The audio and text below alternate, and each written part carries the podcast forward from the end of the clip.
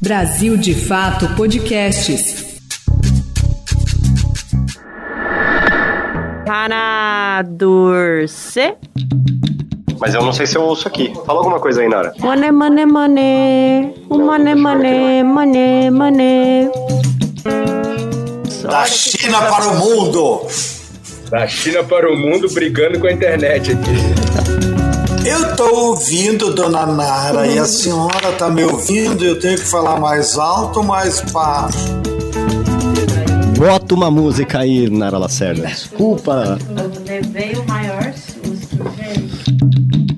Gente, mas eu vou ter que defender o Lula porque ele nunca falou que ia criar Ministério do Namoro. Nara já tava debaixo da mesa, eu vi ela aqui pelo vídeo. Eu chorei. Apaga isso. Fico puto da cara.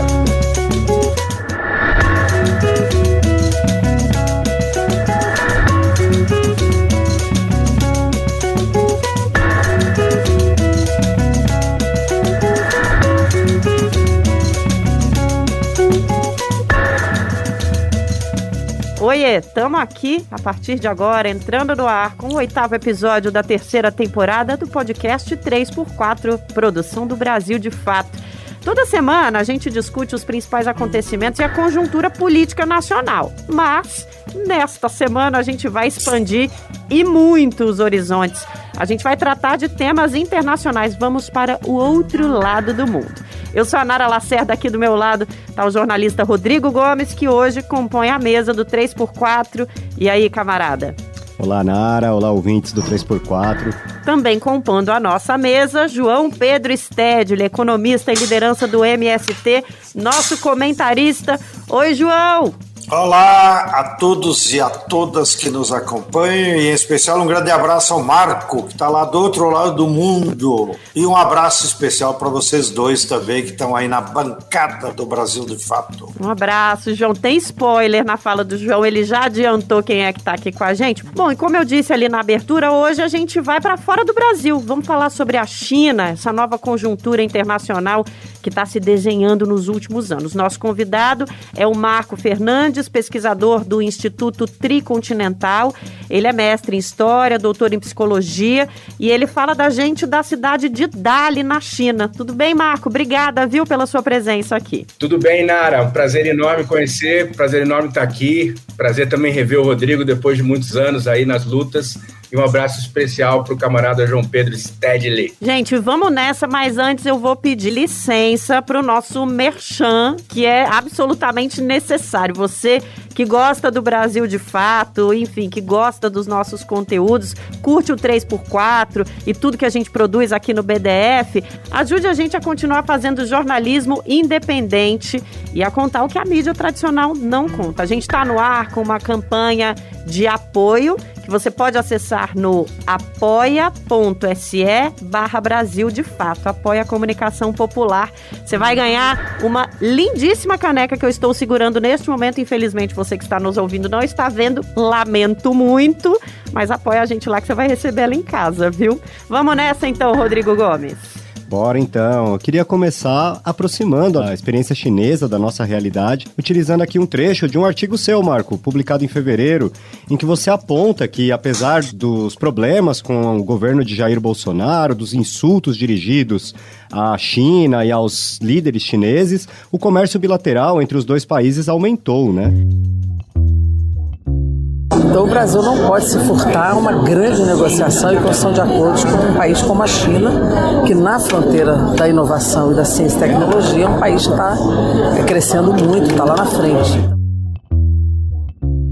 Os números envolvendo as negociações com a China são de fato superlativos e cresceram muito desde a primeira visita oficial do presidente Lula ao país em 2004. De lá para cá, as exportações do Brasil para a China saltaram de pouco mais de 6 bilhões de dólares por ano para mais de 90 bilhões no ano passado. O presidente Lula se encontrou com o mandatário do país asiático, Xi Jinping, no Grande Palácio do Povo, sede do governo chinês. A aguardada reunião entre os dois chefes de Estado incluiu a assinatura de acordos nas áreas do agronegócio, ciência e tecnologia, comunicação, entre outros setores. O país asiático quer incluir o Brasil na agenda de investimentos em infraestrutura de transportes, o que significa aeroportos, portos, estradas. A compra de jatos da Embraer, fabricante de aeronaves brasileiras, também está no radar dos chineses. Pois é, em 2021, as trocas bilaterais entre Brasil e China chegaram a 135,4 bilhões de dólares, com o Brasil tendo um superávit de 40 bilhões de dólares com a China, números que só são superados pela região de Taiwan e outros dois países, Austrália e Coreia do Sul. É muita coisa, hein, Rodri? É demais. A China tem sido a maior parceira comercial do Brasil desde 2009 respondendo por quase o dobro do volume comercial importado do seu segundo maior parceiro, que são os Estados Unidos. É, mas a relação com a China é alvo de muitas fake news, de muita politicagem e também de muito desconhecimento. Então, Marco, eu queria que você começasse explicando para nós, assim, em termos simples até, como que é essa relação Brasil-China, como ela é benéfica para o Brasil, qual a importância dela? Olha, Rodrigo, a relação econômica entre o Brasil e a China é, tem, evidente, uma importância grande para a economia brasileira, né, sobretudo do ponto de vista é, comercial, mas ela ainda está muito aquém do seu potencial. Porque o que acontece hoje, quer dizer, o Brasil, a pauta de exportação do Brasil para a China, ela é, são basicamente produtos, são commodities. Né? Se a gente pegar os quatro principais produtos, que são soja, minério de ferro, petróleo e carne, são mais ou menos 90% do que o Brasil exporta para a China. E por outro lado, claro, o Brasil importa uma série de produtos manufaturados. Ora, é, do ponto de vista do povo brasileiro e da economia brasileira estruturalmente, isso deixa um pouco a desejar, porque a gente sabe que são, esse setor das commodities, do agronegócio, é extremamente concentrado, ele não, não, é, não emprega muita gente, ele paga pouco imposto, e a gente sabe que, em grande parte, ele está destruindo a natureza. Então, é, e a gente tem, acho que o presidente Lula e o governo brasileiro está consciente dessa limitação de que é preciso avançar na relação, na parceria econômica com a China. E a China tem, tem dado já é, é, demonstração na relação com outros países, está tá disposta, está né? Tá disposta a aceitar outros termos. E o que o Brasil mais precisa hoje, que a gente sabe, é reindustrializar, né? ou neoindustrializar o país, e a gente precisa de transferência de tecnologia. Essas duas coisas a gente pode conseguir com a China, mas é preciso que o governo brasileiro sente com o governo chinês e apresente uma proposta estratégica. Isso que faltou nos últimos anos, sobretudo nos anos do governo Bolsonaro. E eu acho que, nesse sentido, a vinda do presidente Lula com três meses de governo para a China foi fundamental e abriu portas para essa negociação. Mas agora a gente precisa avançar muito e acho que em alguns, em alguns setores isso já vem acontecendo. O Stedley, recentemente você esteve na China, né? Inclusive você trouxe algumas boas notícias, assim, de trocas, diálogos. Vamos conversar um pouquinho sobre essa visita e, enfim, traz também a sua introdução sobre esse tema que eu tenho certeza que vai ser de muitíssima qualidade. Bom, eu tive o privilégio de fazer parte da comitiva do presidente Lula e tudo através da Universidade da Agricultura Chinesa eles organizaram um programa complementar que visava atender justamente a, a, a intencionalidade de ver como nós podemos fazer um intercâmbio produtivo para os nossos povos na área da agricultura. E, fundamentalmente, nós estamos trabalhando parcerias para trazer fábricas de máquinas agrícolas para os camponeses porque a China fez uma reforma agrária em 1949, 1950 e distribuiu a terra para todo mundo, uhum. de maneiras que gerou uma estrutura fundiária onde cada família tem apenas um hectare de terra. E então, quando veio a industrialização do país, eles industrializaram, construíram máquinas agrícolas para esse tipo de agricultura para pequenos agricultores. E é isso que nós queremos aprender deles. Assim como nós queremos fazer uma parceria na área de bioinsumos e também na área de energia solar concentrada. Mas isso é só para atender a curiosidade da nossa querida Nara. Eu quero mesmo é fazer uma pergunta para o camarada Marcos. A gente sabe pela literatura e pela experiência política, até 1984, quando nós tivemos a ditadura aqui no Brasil, ou naquela década de 80, a economia brasileira era até maior em volume do PIB da economia chinesa. Nesses 40 anos que coincidem com o aniversário, inclusive, do MST, 40 anos é uma geração, não é muita coisa como tempo histórico. Como é que se explica que o Brasil, nós estamos parados, né, com muitos problemas, e a China se transformou, certamente do ponto de vista de produção de bens, já é a maior potência econômica do mundo, mas, sobretudo, para não ficar citando estatística de PIB, o, que em geral também são muito é, inseguras, mas eu acho que o dado fundamental desses 40 anos é que a China, nos últimos 12 anos, eliminou a pobreza, que atingia 240 milhões de pessoas na China, que é muito maior do que a população brasileira, que é de 203. Então, como é que tu explica esse milagre chinês? Câmbio. Bom, perguntinha nada simples. Mas, eu diria o seguinte: para começar e resumir, eu acho que nesses 40 anos, é, com, no caso brasileiro, com, com exceção de poucos anos aí dos governos Lula e talvez o primeiro Dilma, é, a China foi, foi a pior aluna do consenso de Washington. A China fez tudo o contrário que os Estados Unidos e as potências imperialistas é, ditaram para o sul global, ou seja, neoliberalismo, privatizações, Estado mínimo, diminuição dos orçamentos sociais, tudo isso que foi a pauta neoliberal que tomou conta do sul global a partir dos anos 80, a China fez o contrário. Né? Então, a China, evidente que aproveitou uma janela de oportunidade gigantesca, né, que é ter um, uma mão de obra, uma população de hoje 1,4 bilhão de pessoas, né, e se abriu, aí fez a reforma e abertura econômica, se abriu para o mercado, e, e é evidente que ela ganhou com essa, com essa capacidade de produzir é, manufatura a baixo custo, mas a China fez algo muito esperto, porque quando ela abriu o mercado, qual foi o acordo que ela fez com os Estados Unidos e com a Europa e com o Japão, né, com as potências é, econômicas do mundo? Ela disse: bom, vocês vêm para cá, vocês produzem aqui a baixo custo, a gente tem um mercado enorme que vai crescer, mas vocês transferem tecnologia para a gente. E as empresas estrangeiras, grandes empresas estrangeiras que vieram para a China, vieram com um acordo 50-50, 51,49. Então, você pega, por exemplo, as grandes montadoras automobilísticas a Ford, a GM, a Volkswagen, todas vieram para cá, mas tem sempre uma estatal chinesa fazendo parceria e aprendendo a tecnologia. E a China fez isso né, com uma série de setores, e a China manteve os setores estratégicos sob controle do Estado.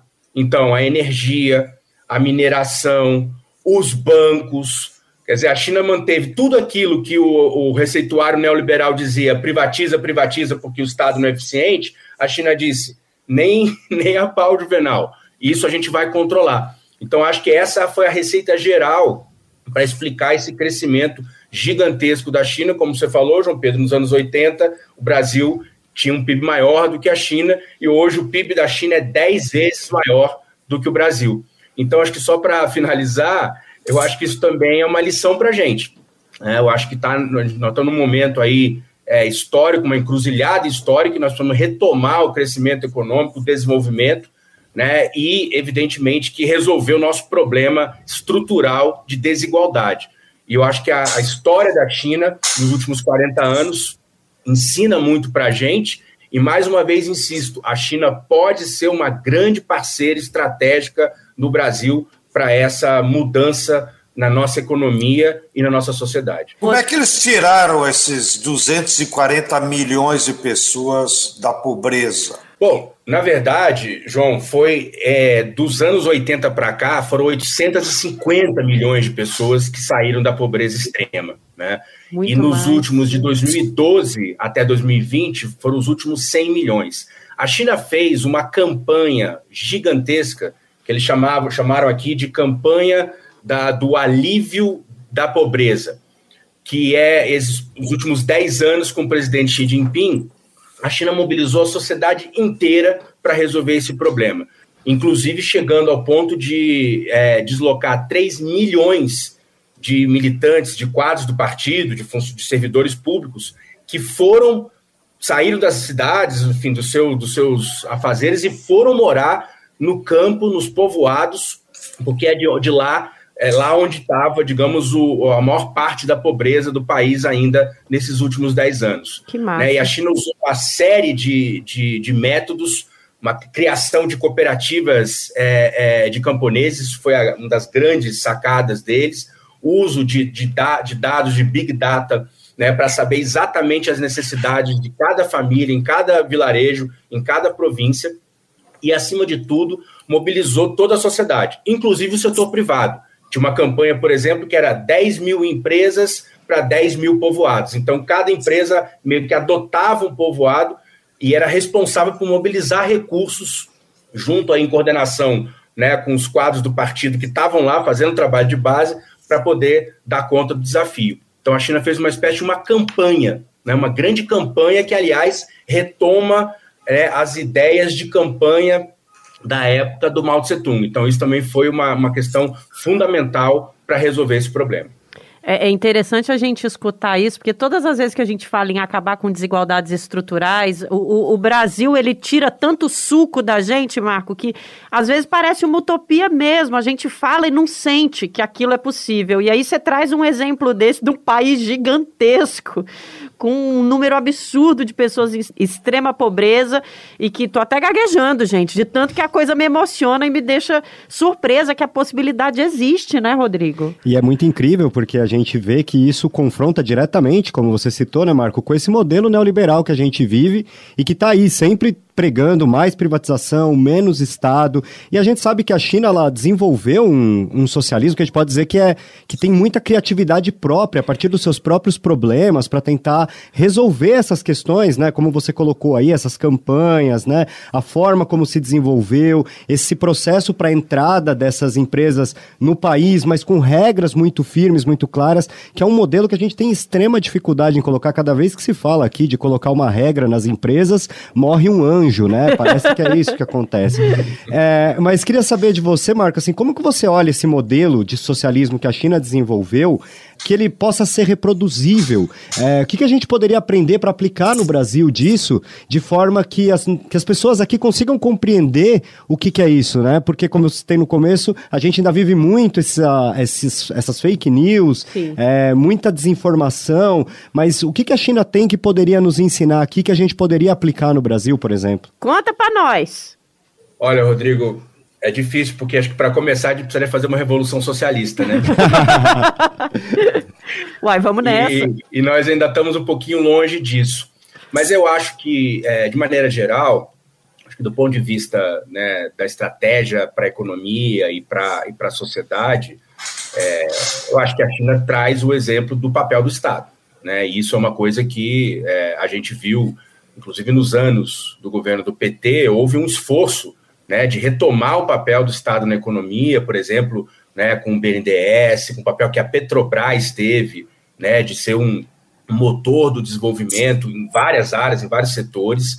É, mesmo os fundos de pensão das estatais, né, como a, a Previ do Banco do Brasil, da Caixa, da Petrobras, foram usados também como instrumentos, como motores do desenvolvimento, isso tudo a gente perdeu, evidentemente, com o golpe, né? E, sob, e nos anos Bolsonaro, pior ainda.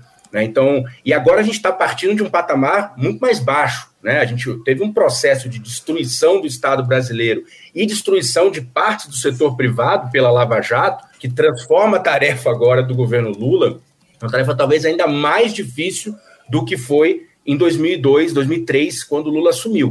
Né? Por isso que é, é, tem, muita, tem muita gente que acha, e eu, eu concordo, não sei qual é a opinião do camarada João Pedro, mas é, que a gente vai precisar ter muito mais pressão social né, dos movimentos populares, dos setores populares, é, para poder é, dar impulso aí a transformações necessárias, porque só o Estado brasileiro enfraquecido do jeito que ele está, é, a gente vai ter muita dificuldade de sair do, do, do poço sem fundo que a gente se meteu nos últimos anos. Como que você vê isso, Stadley? Eu gostaria de seguir a nossa boa conversa com o Marcos, que está lá morando já há alguns anos em Pequim, e ele tem a vivência, é, não precisa ser influenciado por nenhuma fake news. Né? Ele reage à realidade que ele vive lá. Nós aqui no Brasil somos permeados todo o tempo que é a maior parte das notícias que chegam ao Brasil sobre a China não são de fontes chinesas. Elas vêm filtradas pelas grandes agências é, de informação dos americanos. Verdade. Mesmo quando tem algum artigo na imprensa que eu leio aqui do valor, fico puto da cara. Aí aparece um artigo sobre a China, vou lá olhar a fonte. Financial Times. Não, quem são eles para falar dos outros, né? Por que, que eles não se preocupam com os problemas deles? Mas, sem querer ficar falando mal dos americanos, que já nos causaram tantos problemas, como o objetivo da nosso Brasil de Fato é informar bem as pessoas, eu gostaria que o Marco nos explicasse o que, que significa mesmo esse projeto eh, da Rota da Seda. Porque, de novo, filtrado pelas grandes imprensas, parece que a China vai construir eh, estradas de ferro, trem de alta velocidade, para levar as mercadorias deles até a Europa, até a África.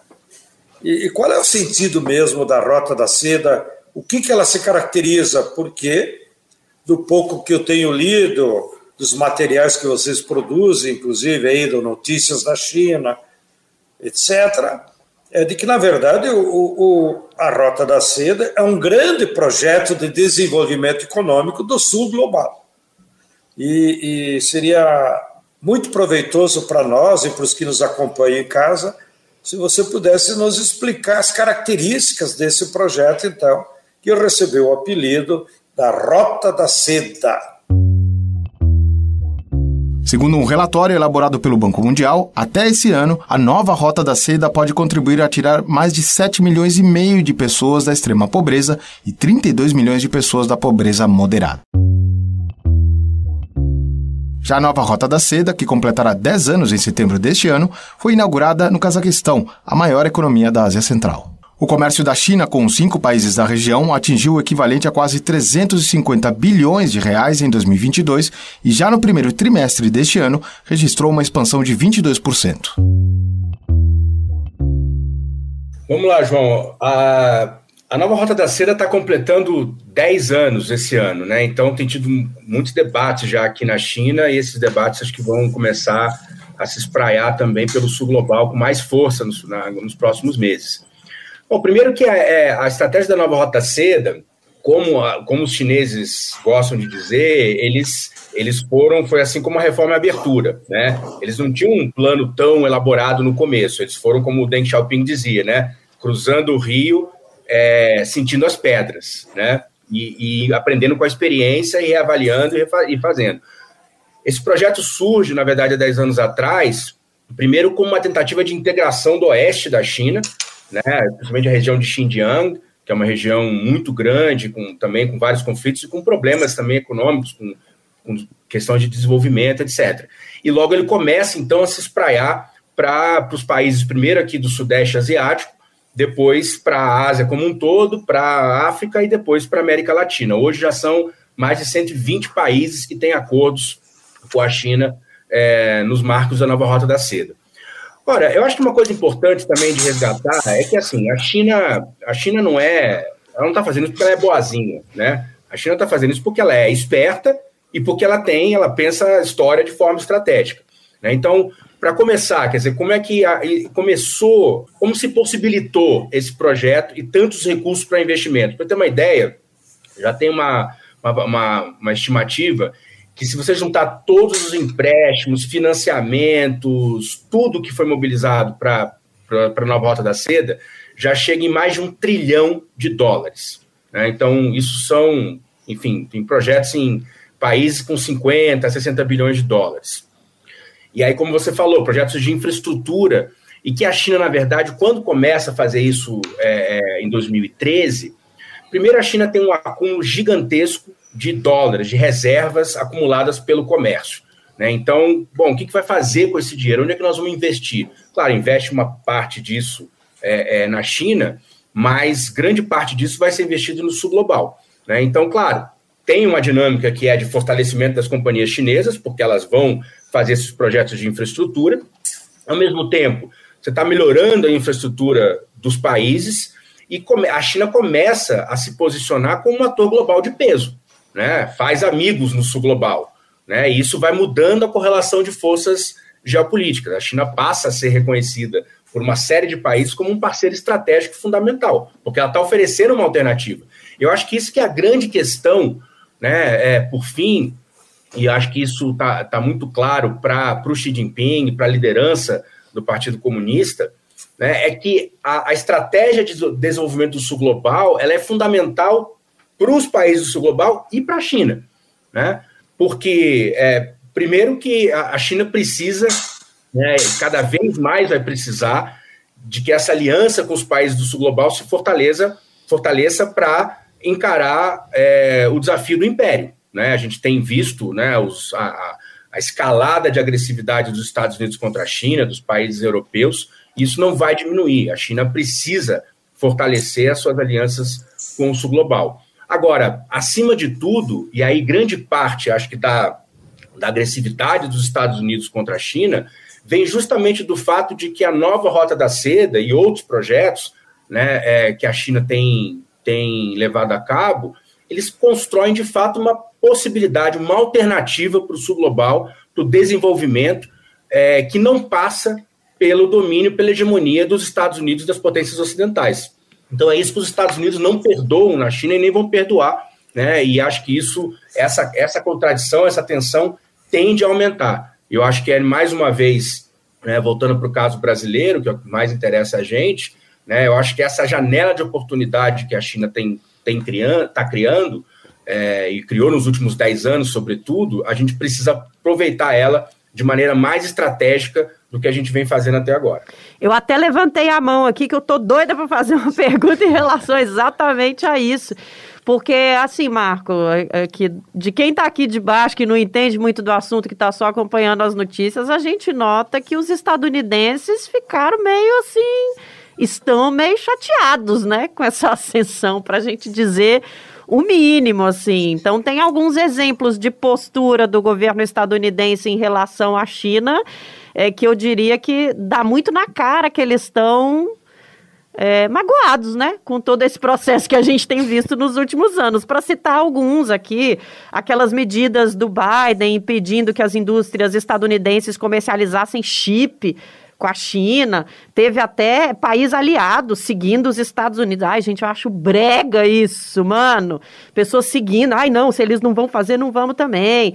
Aí teve também aquela visita do, da presidenta da Câmara dos Estados Unidos lá, Nancy Pelosi, é o ministro das Relações eh, Exteriores da China alertou os líderes mundiais para não interferir nas reivindicações é, da China sobre Taiwan. Na última semana teve coisa acontecendo também. O secretário de Estado americano teve na China numa série de reuniões com diplomatas, com o presidente. Foi a primeira visita de um secretário de Estado lá dos Estados Unidos em cinco anos. Então, assim, é muito tempo sem visitar a segunda, né, o, o camarada que está ali do teu lado protagonizando a economia mundial.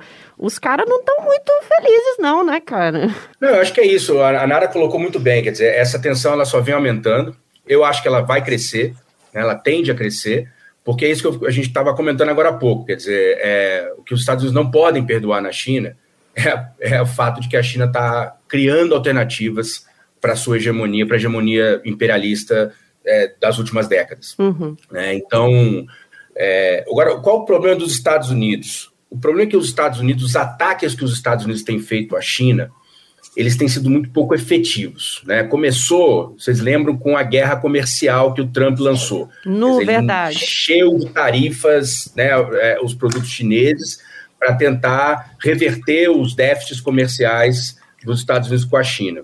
Isso foi um tiro no pé, isso não deu certo. Pelo contrário, né, os déficits comerciais da China com os Estados Unidos só aumentaram nos últimos anos. Né? E além disso, esse é o grande, a grande contradição dos Estados Unidos. A economia dos Estados Unidos depende da economia chinesa. Então, na verdade, quem perdeu com a guerra tarifária não foi a China, foi a economia dos Estados Unidos. Para vocês terem uma ideia, hoje tem mais de 6 mil empresas dos Estados Unidos processando o Estado por perdas gigantescas nos seus lucros por conta da, da guerra tarifária. Você tem uma série de indústrias nos Estados Unidos que elas necessitam de, né, de peças, de produtos intermediários chineses para poder é, terminar sua manufatura. Né? Esse pessoal está perdendo dinheiro. Então, essa foi a primeira coisa. A segunda, essa, essa guerra dos chips, que você lembrou bem, é, na área que está acontecendo, né? aliás, hoje está um dos assuntos da mídia, né, que os Estados Unidos vão aumentar ainda mais essa, essas sanções, é, isso também não está funcionando tanto, porque você imagina, a China é o maior mercado, de longe, é o maior mercado de chips do mundo. 30% de todos os chips produzidos no mundo são comprados, consumidos pela China. Ora, as, as próprias empresas americanas, estadunidenses, elas não querem parar de vender para a China. Vocês terem dois casos que aconteceram agora nos últimos meses. A NVIDIA, que é uma das grandes produtoras de chips, sobretudo para inteligência artificial, o dono da NVIDIA falou isso publicamente, falou, olha, gente, não tem como parar de vender para a China. Né? Então eles deram, fizeram uma gambiarra, modificaram lá um pouquinho a tecnologia, tiraram um pouquinho de tecnologia dos chips deles é, para poder continuar a vender para a China e burlar as sanções dos Estados Unidos. Por outro lado, a Micron, que é uma outra gigante de produção de chips, que recentemente recebeu sanções da China, porque a China está começando a reagir também, então ela aplicou sanções, então ela vai comprar menos chips da Micron. A Micron faz duas semanas anunciou um investimento de 600 milhões de dólares na sua fábrica em Xi'an, na China. Então você veja que a contradição está posta. Né? As próprias empresas estadunidenses lutam contra e fazem né, é, gambiarras para tentar burlar as sanções do governo dos Estados Unidos. Então não vai ser fácil. E por outro lado, o que, que vai acontecer? Já está acontecendo aqui uma mobilização gigantesca do Estado e do setor privado para começar a produzir os chips com tecnologia chinesa. Para que daqui a cinco anos, sete anos, né, e os chineses fazem planificação para tudo, eles não precisem mais importar esses chips com tecnologia dos Estados Unidos, porque a maior parte, na verdade, é produzida em Taiwan, né, aqui do lado. Então, na verdade, é, é, as tentativas até agora dos Estados Unidos não têm funcionado. Isso, na verdade, é preocupante, por outro lado. É preocupante por quê? Porque está ficando cada vez mais claro para o setor dominante dos Estados Unidos, para o Deep State, que, digamos, na, nas quatro linhas, seguindo as regras do jogo que eles inventaram, não tem mais como parar a China. O único jeito de parar a China agora é apelar um conflito. Eu ia entrar nesse assunto. Antes de entrar nesse assunto, eu quero conversar com você que está nos ouvindo. Você está ouvindo aí barulho de caneta, papel virando, às vezes uma batidinha no microfone. É porque aqui é podcast, gente. A gente quer inserir vocês em tudo, então a gente não fica com os nossos convidados. Olha, cuidado com o microfone, porque a gente quer que vocês estejam aqui conosco. Então, Fiquem tranquilos, a gente está monitorando, a gente sabe que está dando para entender. Se tiver alguma questão, a gente volta e explica tudo de novo. E vamos podcastear. Eu sou radialista, mas eu aceito os ruídos, viu? Quero deixar claro. Rodrigão também, né, Rodrigo? Faz parte do jogo, é porque a gente está estudando ao mesmo tempo que a gente vai trabalhando e falando, entendeu? Aí a gente vai fazendo esses barulhinhos, mas a gente sabe que vocês vão entender.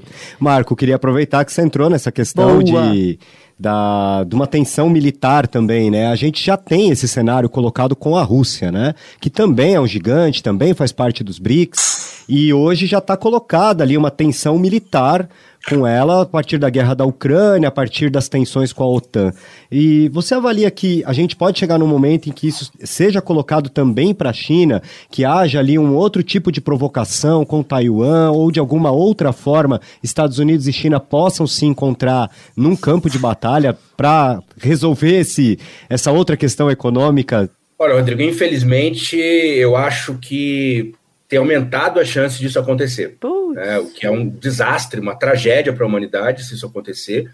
É, mas os Estados Unidos vêm dando muitos indícios, né, em, em declarações e, e, sobretudo, em ações, em atos, né. Acho que a, a Nara acabou de comentar as provocações, né, visita da Nancy Pelosi. Essa semana, agora, agora tem uma, tem uma delegação de deputados federais, né, de membros do Congresso dos Estados Unidos, que está agora em Taiwan.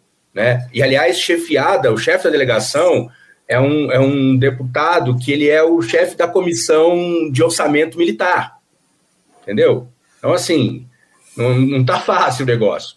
Né? A, a, os Estados Unidos não param de vender é, armas para Taiwan, né? tem o tempo inteiro navios é, dos Estados Unidos, de outros países da OTAN, aviões ficam circulando, território próximo ao território chinês, as, as águas chinesas. É, semana passada, retrasada, tivemos um caso desse, né, de um navio que, inclusive, um navio chinês é, meio que partiu para cima para eles desviarem de rota. Então, de fato, assim, é, o nível de provocações está aumentando. Né? E, e, aqui, assim, essa questão de Taiwan, é, assim, para vocês entenderem, isso é difícil, você, você não está aqui entender. É, isso para os chineses, isso é inegociável. Isso é uma, assim, não, não tem não tem discussão. Qualquer tentativa dos Estados Unidos de apoiar é, projetos de independência de Taiwan, ou pior ainda, né, de ameaçar colocar ogiva nuclear em Taiwan, isso vai ser respondido pela China é, é, com muita assertividade. Né? Agora, por outro lado, eles também estão perigando nisso, né? porque atual líder de Taiwan, Tsai Ing-wen, né, ela está perdendo popularidade. E o partido dela, né, que é o, é o Partido Progressista Democrático, já perdeu as eleições municipais em dezembro né, para o Kuomintang, que é o Partido Nacionalista de Oposição, é o Kuomintang lá atrás do, do, do Chiang Kai-shek, mas que hoje não quer confusão com a China. Né? A política do Kuomintang é a China única, a gente não, não, não, não quer confusão. E e ela, inclusive, está perdendo muita popularidade. Saiu, saiu ontem uma pesquisa dizendo que a, o nível de reprovação dela na população da, de Taiwan aumentou de 37% para 48% no último mês. Né? Tem tido, houve escândalos de abuso sexual de dirigentes do partido, uma Caramba. série de questões que está acontecendo e que é, é, isso tem trazido uma preocupação muito grande para os Estados Unidos, porque eles sabem que se em janeiro agora, janeiro tem eleições para a liderança, né, para o governo de Taiwan. Hum. Se ela perder, se o partido dela perder para o Kuomintang, isso pode ser mais um problema para os Estados Unidos, porque dificilmente, ao que tudo indica, o Kuomintang não vai entrar nessa, nesse nível de provocação que os Estados Unidos têm alimentado.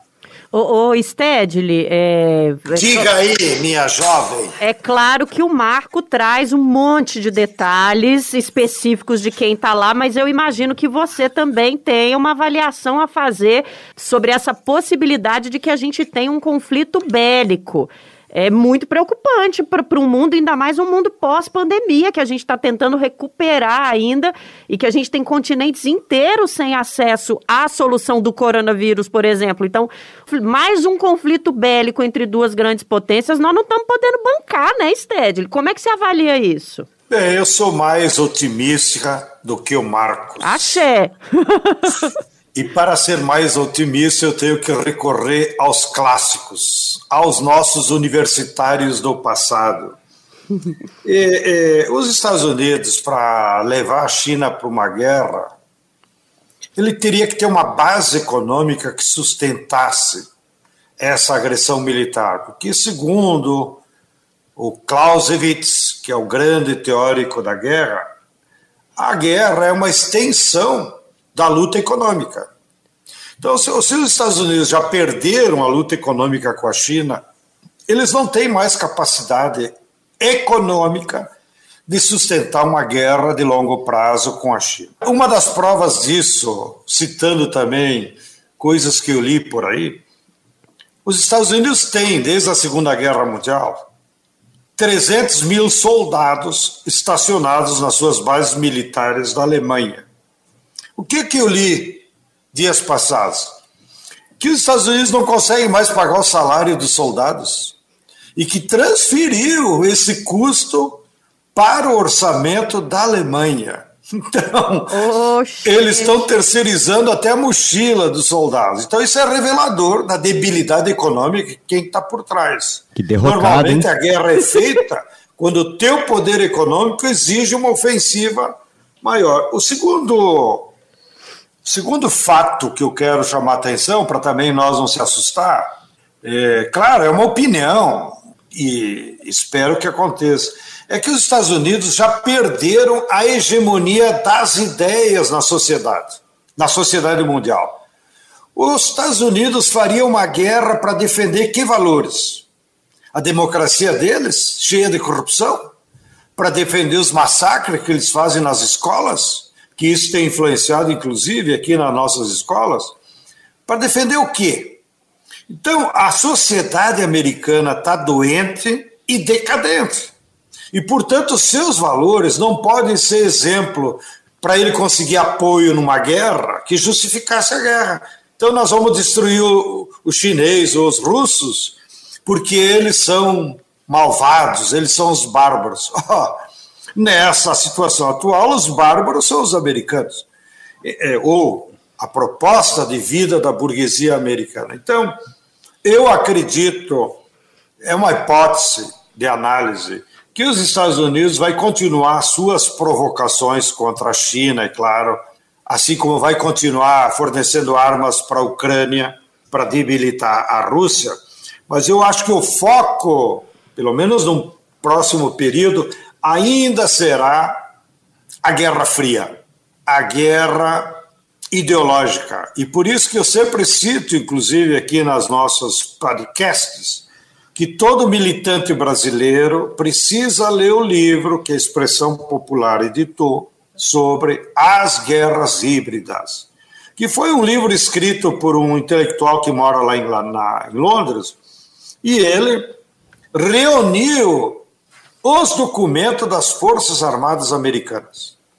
E então explicou de forma didática qual é as novas estratégias militares que os Estados Unidos vêm enfrentando para derrotar política e ideologicamente os seus inimigos. Aqui na América Latina, para puxar um pouco o assunto mais próximo, os dois países que têm sido vítimas dessas guerras híbridas permanentes é Cuba e a Venezuela. A Cuba, 60 anos. E a Venezuela, é, desde que o Chávez chegou ao poder há 20 anos, eles estão lá numa guerra permanente no formato híbrido contra o povo da Venezuela. Bom, mas fecho o meu comentário e agora quero fazer uma pergunta. Ah, ora. Prepare-se, Marcos. Vamos ver se você vai passar no vestibular é eh, da Escola Nacional Florestan Fernandes sobre o tema da China. Sabatina Bem, do Stedley. Nós temos assistido que o governo chinês, junto com o Brasil, com a Rússia, com a Índia e com a África do Sul, construíram os BRICS, que tem sido uma fortaleza de unidade né, é, como uma alternativa econômica. Dentro dos BRICS, eu soube há pouco, inclusive na nossa visita lá na China, porque eu participei também da posse da presidenta Dilma como presidenta do Banco dos BRICS.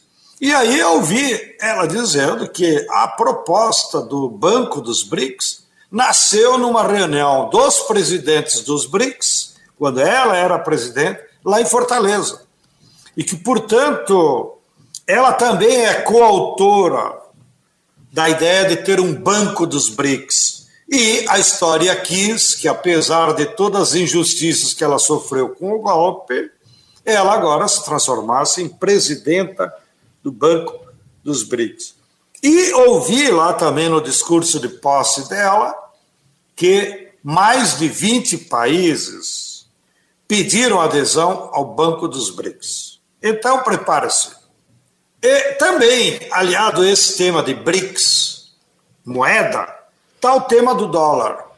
Aqui no Brasil, quando eu também re retornei, Eu vi uma ojeriza, a imprensa burguesa servil aos interesses dos Estados Unidos, alardeou de todas as formas que o Lula estava cometendo uma besteira, que aquilo era inviável, porque o Lula defendeu claramente, seja na coletiva, mas nos fóruns lá da China, de que não é possível mais que os BRICS e os países do sul global continuemos fazendo comércio com o dólar.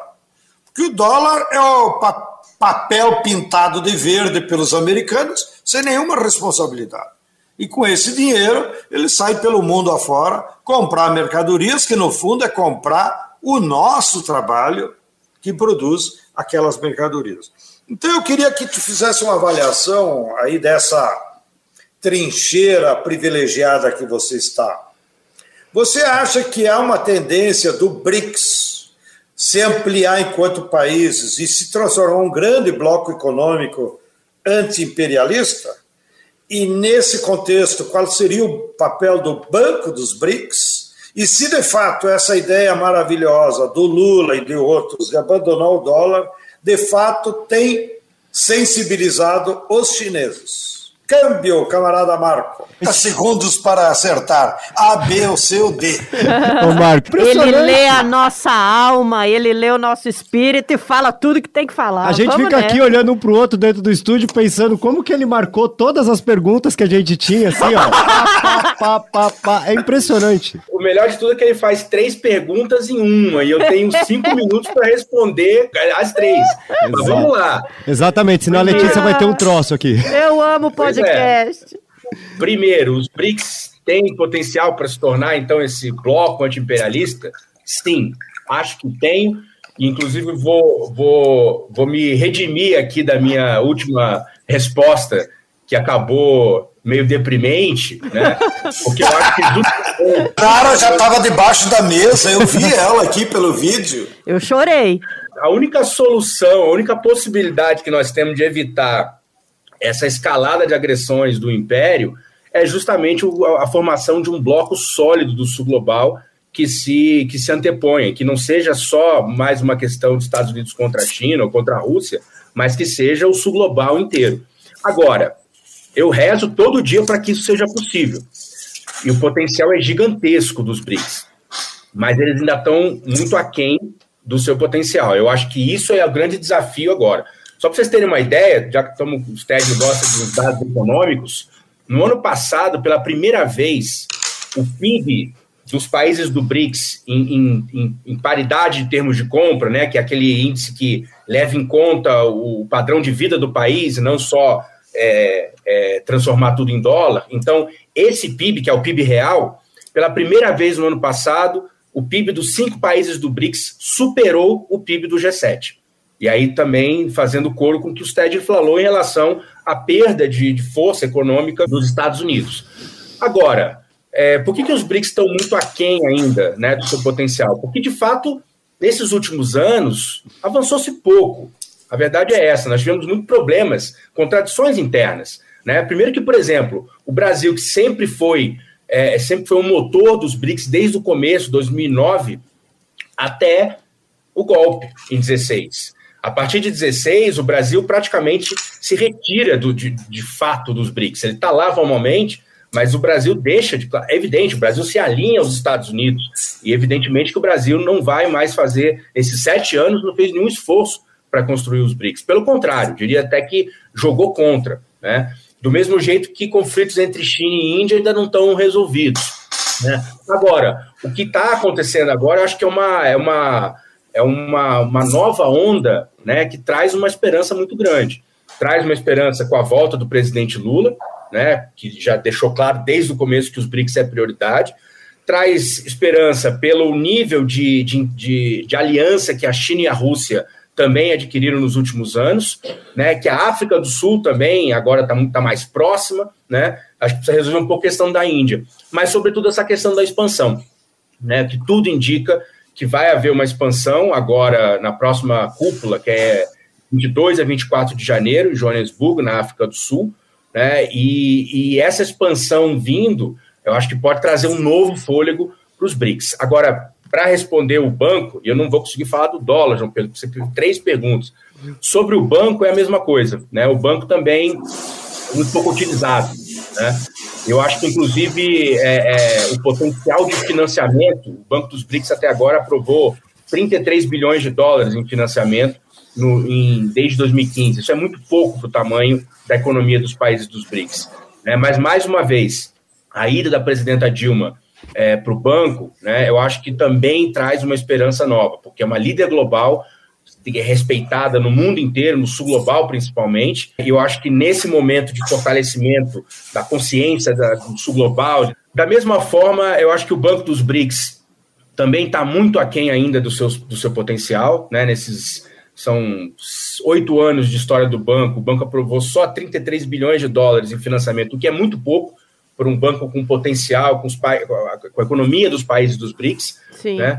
Mas, é, mais uma vez, a vinda da presidenta Dilma também traz essa esperança de uma líder global respeitadíssima no mundo inteiro. Está sendo fundamental, portanto, expandir o alcance do banco. De um lado, ampliamos o número de países membros, como eu já, já relatei aqui. De outro lado, estamos fortalecendo nossa plataforma financeira de cooperação. Do saneamento à infraestrutura social e digital, nós temos um elenco de projetos. Né, e que tem plena consciência do lugar estratégico que o banco pode ocupar para todo o sul global. Como o presidente Lula falou na posse da presidenta Dilma, né? Esse banco não, não tem que ser só o banco dos BRICS, tem que ser o banco do sul global. E acho que nesse sentido, para finalizar, acho que não vai dar para estender muito aqui, mas a questão do dólar, se tiver tempo a gente vai. Mas acho que a questão do dólar é fundamental, né? A questão do a, tem uma, uma é, os Estados Unidos têm milhares de bombas atômicas, mas eles na verdade não usam essas bombas atômicas. A verdadeira bomba atômica dos Estados Unidos é o dólar.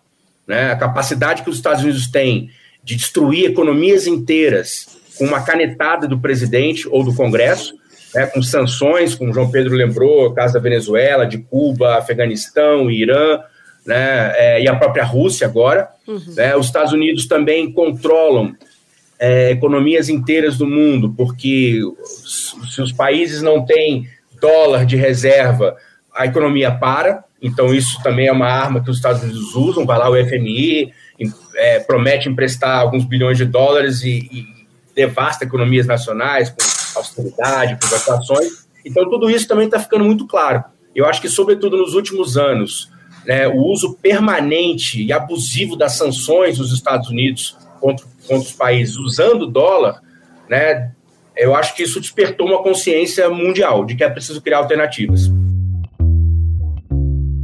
Um banco de desenvolvimento que tem que ter mais funções e não apenas uma função. Eu toda noite me pergunto por que que todos os países estão obrigados a fazer, a fazer seu comércio lastreado no dólar. Por que, que nós não podemos fazer o nosso comércio lastreado na nossa moeda?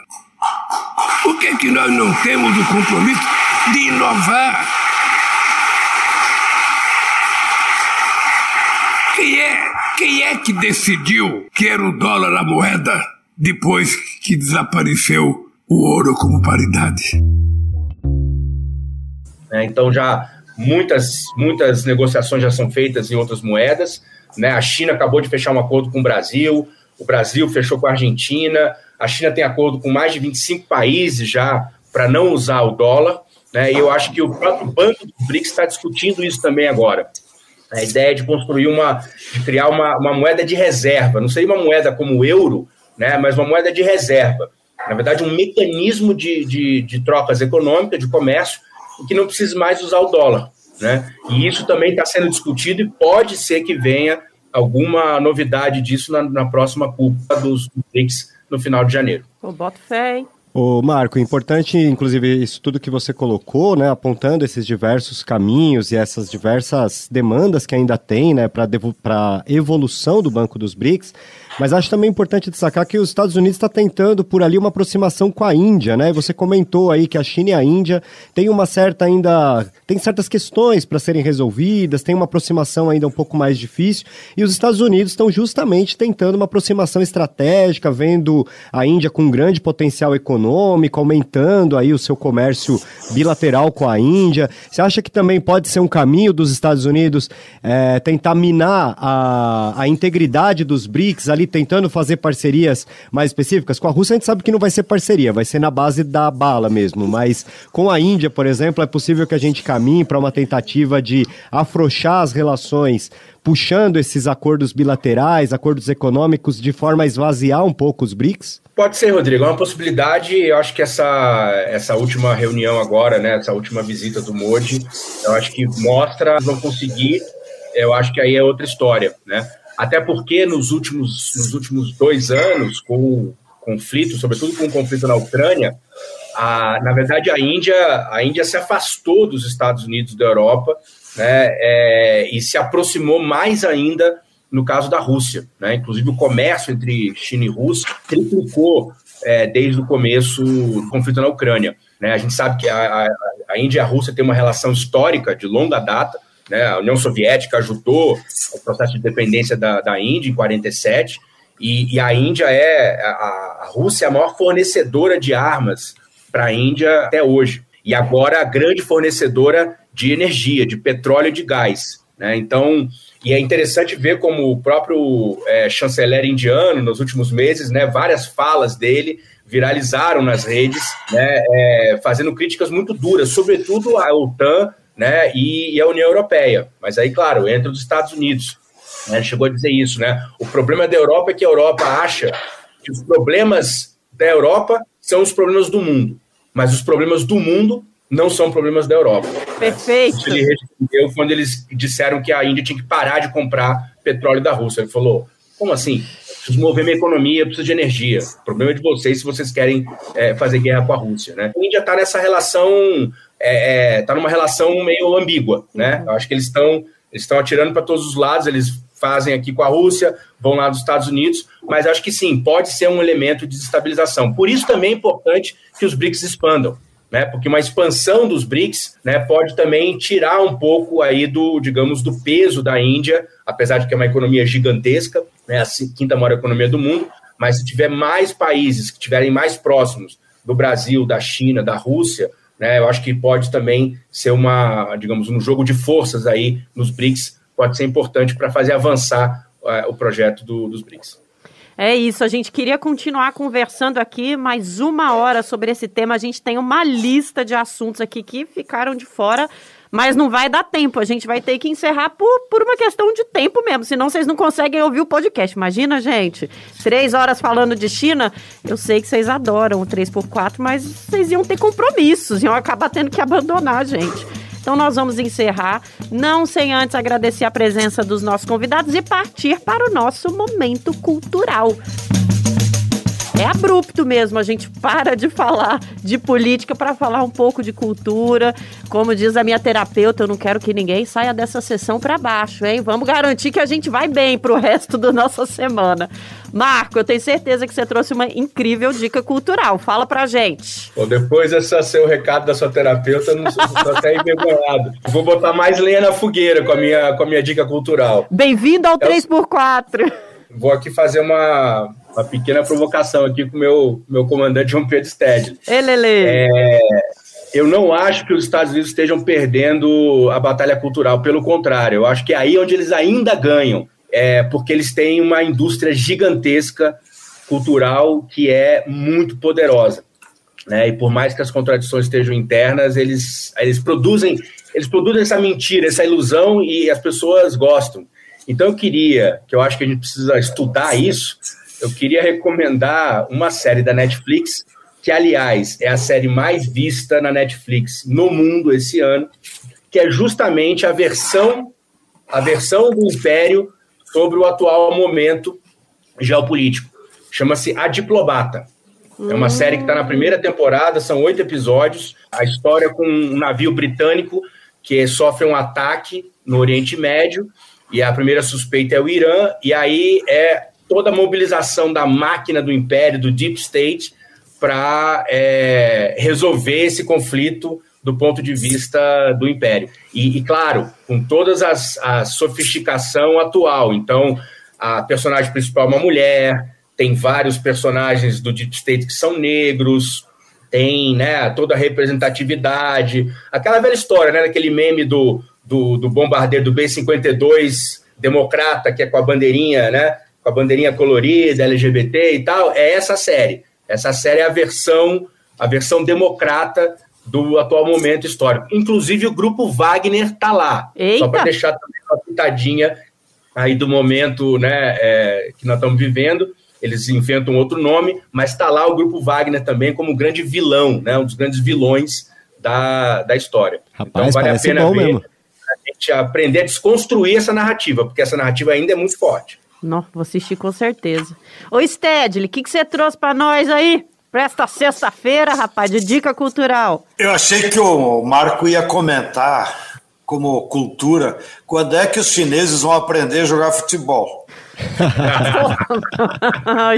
Para nós se vingar um pouco do poder econômico chinês, é, mas em futebol. É, é, mais fácil, é mais fácil o Brasil se reindustrializar, virar uma potência global do que a China aprender a jogar bola. Rapaz!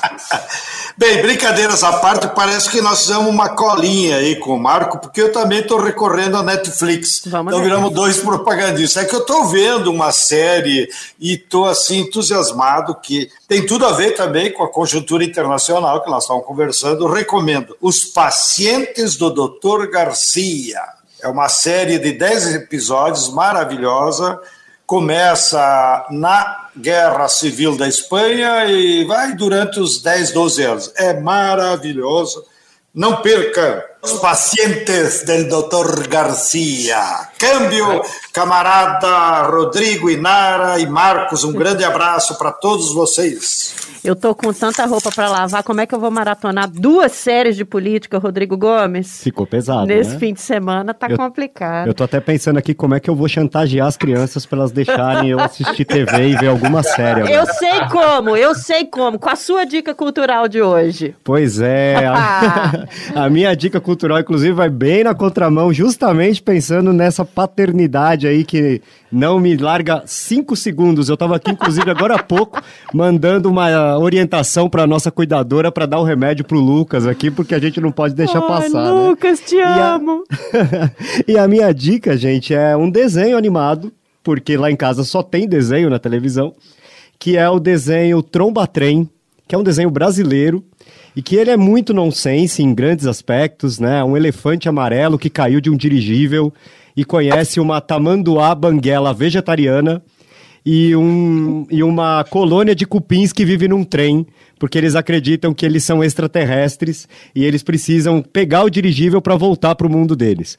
Mas uma parte muito legal desse desenho é que, para fazer essa perseguição ao dirigível, eles andam por todo o Brasil, pela América Latina, e eles vão falar da cultura dos povos, né? Então eles vão pelo Cerrado brasileiro, pelo Nordeste, pela Amazônia, depois eles vão para Machu Picchu, descem a Cordilheira dos Andes e eles vão falando da cultura dos povos que vivem nesses locais, até que eles chegam em Varginha, no interior de Minas para finalmente tentar voltar para casa. É um desenho muito divertido, mas que é muito legal também para as crianças por ter esse processo aí de de se familiarizar com a cultura brasileira, com a cultura do interior do Brasil, da América Latina. Então tá aí a minha dica, Tromba Trem, tem no YouTube.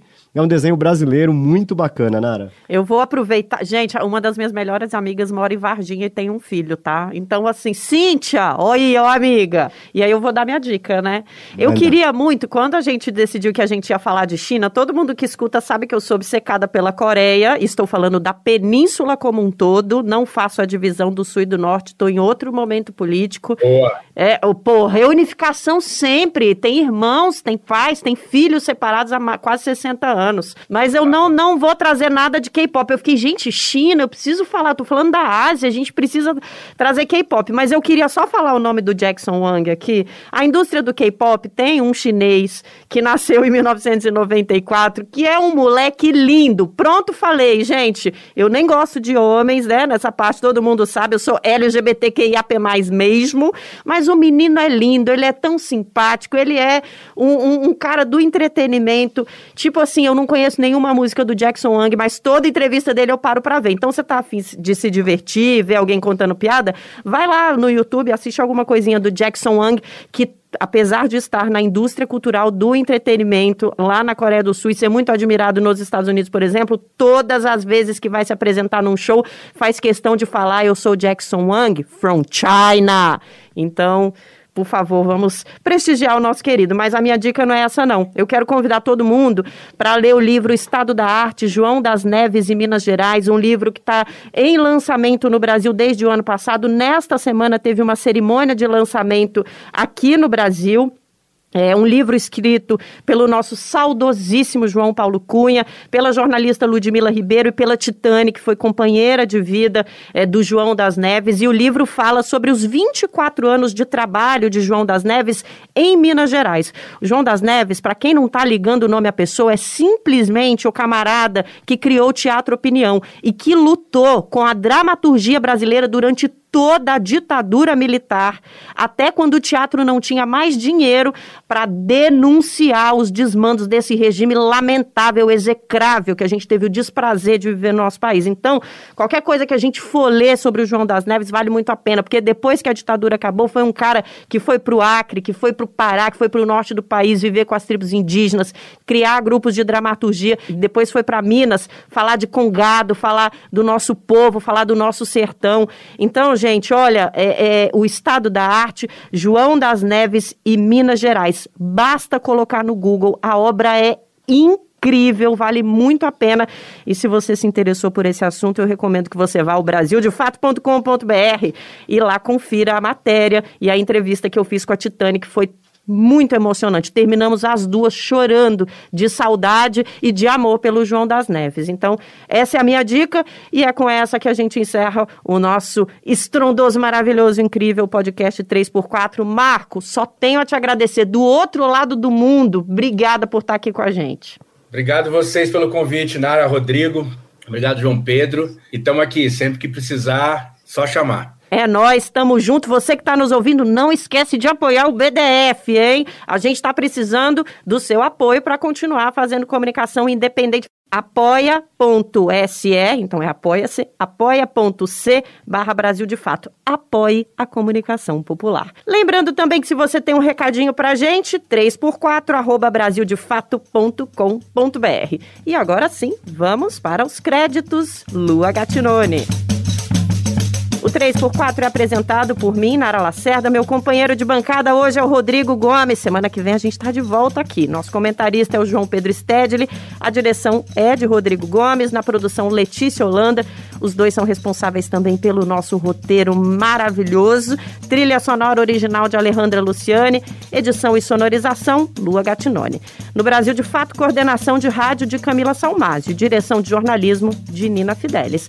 É isso, a gente encerra por aqui. Ah, não! Até semana que vem.